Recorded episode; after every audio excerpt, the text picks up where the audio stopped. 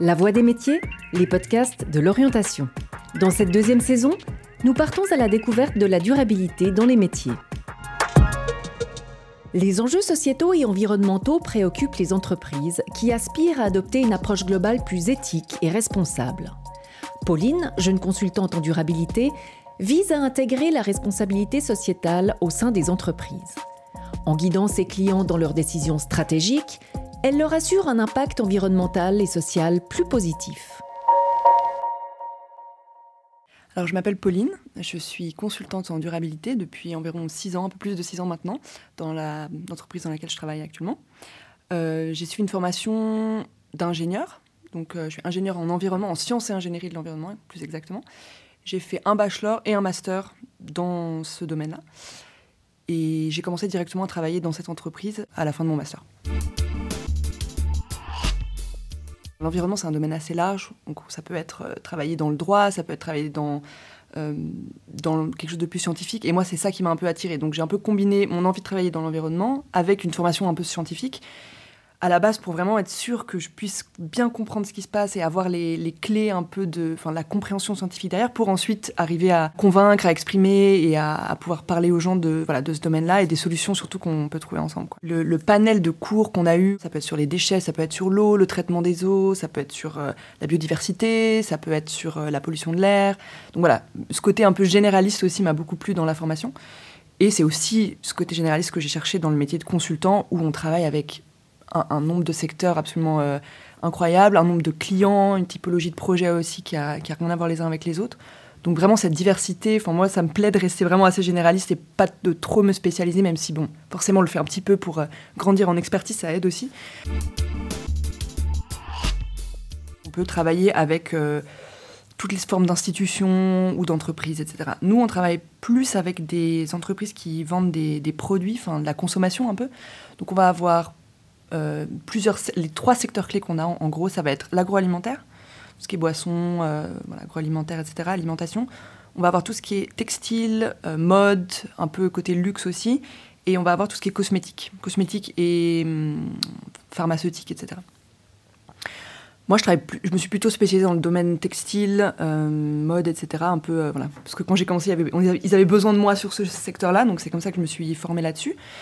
Et et donc voilà, la journée, c'est vraiment. Donc, il faut savoir qu'il y a beaucoup d'ordinateurs. Donc, on est beaucoup à l'intérieur, on travaille beaucoup sur les écrans, que ça soit pour l'organisation, mais que ça soit pour le projet en soi, parce que.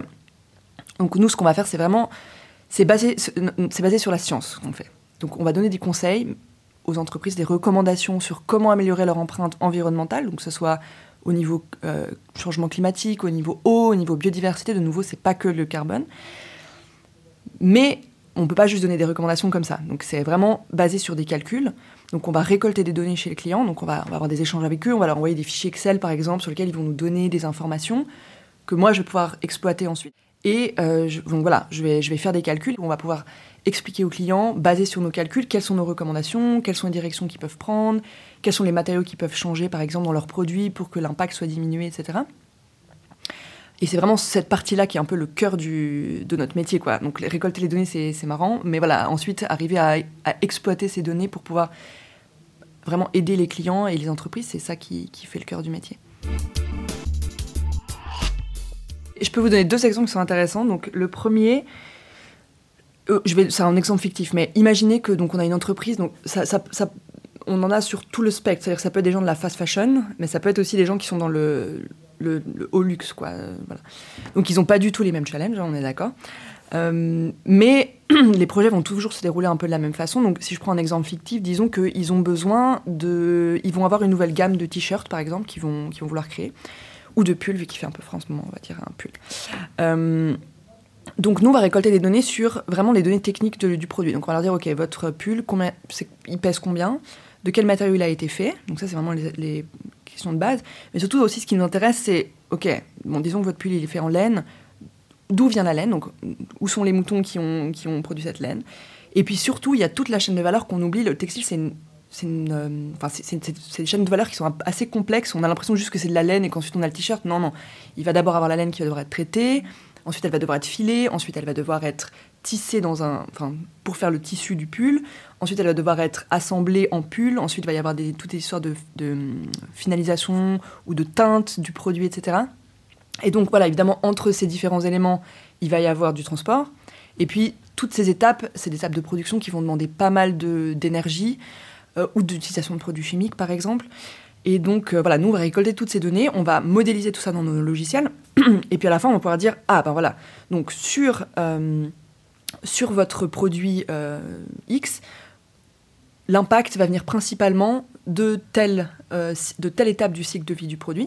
Des fois, on prend aussi même la, le, la suite du cycle, c'est-à-dire l'utilisation, parce que en fait, l'impact du produit s'arrête pas à l'usine. C'est-à-dire qu'une fois que nous, on reçoit le produit en tant que consommateur, on va le laver de telle façon, on va le sécher de telle façon, et ça, ça va ajouter pas mal d'impact aussi euh, à la, à la vie du produit en, au total. Donc, ce qui est important dans le, textile, c'est vraiment d'utiliser les produits le plus longtemps possible même si la phase d'utilisation elle est importante. Donc on peut toujours réduire, par exemple, pas besoin de mettre au sèche-linge, on peut aussi laisser sécher à l'air libre, ça suffit largement pour sécher les, produits, ça réduit l'impact.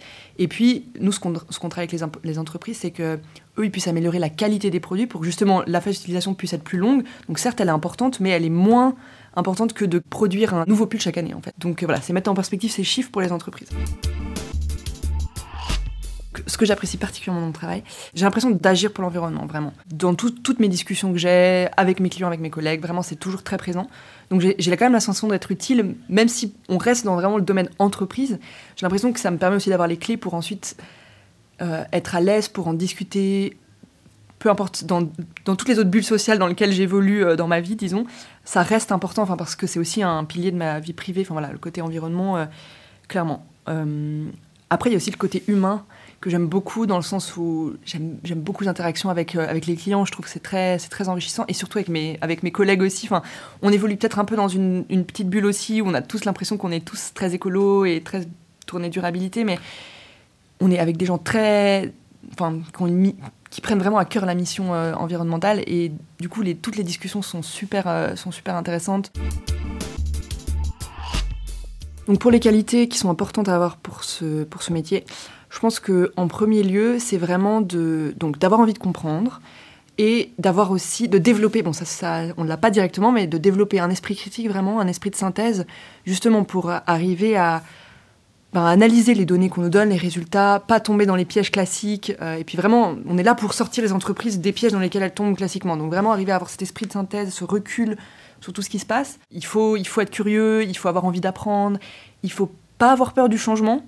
Euh, il, faut avoir, il faut arriver à être flexible, s'adapter assez rapidement. Il faut être à l'écoute, que ce soit des clients ou des gens à l'interne, etc. Ouais, donc le côté euh, ça change assez rapidement. Même l'environnement, c'est un domaine qui évolue très très vite. Euh, que ce soit au niveau des lois, que ce soit au niveau des méthodes, méthode, enfin, de la méthodologie des calculs, que ce soit au niveau de ce que les entreprises ont, ce dont les entreprises ont besoin, ça change aussi assez vite. donc oui, moi je dirais vraiment la, la flexibilité et pas avoir peur d'évoluer dans un dans un milieu où des fois on sait pas trop ce qui va se passer dans les mois qui viennent, mais c'est pas grave, on trouve toujours des solutions et ça fonctionne toujours bien. Il faut être et je pense optimiste aussi. Euh, je pense qu'on l'est aussi tous. Enfin, moi, si j'étais pas optimiste et 100% persuadée qu'on s'en sort, qu'on va s'en sortir, moi j'en suis persuadée, sinon je me lève pas le matin pour travailler ici. Mais ouais, je pense que c'est, c'est fondamental. Par contre, les désavantages, je dirais, ben, moi j'ai un peu ce côté manque de terrain. On en parlait avant de se dire, oh, qu'est-ce qui s'est passé dans le concret? Est-ce que, enfin voilà, les entreprises, elles nous font des retours, mais pas toujours non plus. Donc savoir ce qu'ils ont vraiment mis en place et qu'est-ce que ça change dans la réalité. Dans le futur, ben, ça, évolue très vite. Moi, ce que je vois, c'est que je pense qu'il va y avoir de plus en plus de demandes, ça va s'accélérer, comme les phénomènes environnementaux s'accélèrent aussi. Je pense que les, pressions extérieures, donc des, consommateurs environnementaux, parce que les pressions environnementales, évidemment, elles touchent les chaînes de valeur de toutes les entreprises. Donc tout ça, ça va s'accélérer. Donc je pense qu'il va y avoir de plus en plus de demandes de solutions de la part des entreprises. Donc moi, ce que je vois, c'est qu'on va être de plus en plus sollicité, de plus en plus peut-être euh, amené à faire des choses dans le concret, donc aller voir vraiment peut-être sur le terrain, etc. Et si pas nous sur le terrain, de trouver des, des partenariats, travailler plus avec justement euh, leurs fournisseurs, etc. Euh, je pense que ça va évoluer dans ce sens-là, donc euh, plus dans une accélération des demandes, des projets, des solutions. Pour moi, cette profession, ce qui est, ce qui est vraiment génial, c'est que c'est vraiment ce côté ancrage dans l'environnement, enfin, au cœur de l'environnement, au cœur des décisions, au cœur des entreprises, et vraiment le côté diversité. C'est-à-dire qu'on peut toucher à tout, on peut, que ça soit au niveau du type de métier, que ce soit très technique, que ça soit plus dans la gestion de projet, que ce soit dans la communication, que ce soit dans la programmation, parce que comme je l'ai dit, on a une équipe digitale, que ça soit, euh, donc ça c'est vraiment dans ce qu'on fait euh, au jour le jour. Ensuite, il va y avoir la, la diversité du type de projet, du type d'entreprise, du type de secteur, et du type de secteur et du type de, du type de projet, comme je disais aussi, que ça soit au niveau produit, que ça soit au niveau entreprise, que ça soit au niveau. Des fois, on donne des formations aussi. Et puis vraiment, ce côté, ça allie pour moi le, ouais, la mission et, on a l'impression d'être. On est en contact avec ça tous les jours. Euh, et en même temps, on est, euh, on est aussi soutenu par l'entreprise et on, peut s'épanouir dans, dans, plein de domaines différents euh, à l'intérieur de l'entreprise. Si vous souhaitez faire découvrir cet entretien, n'hésitez pas à le partager. Merci d'avoir écouté La Voix des métiers, un podcast produit par l'Office d'orientation scolaire et professionnelle de l'État de Vaud. Vous pouvez retrouver tous les épisodes sur le site zoom-vd.ch et sur les différentes plateformes de streaming.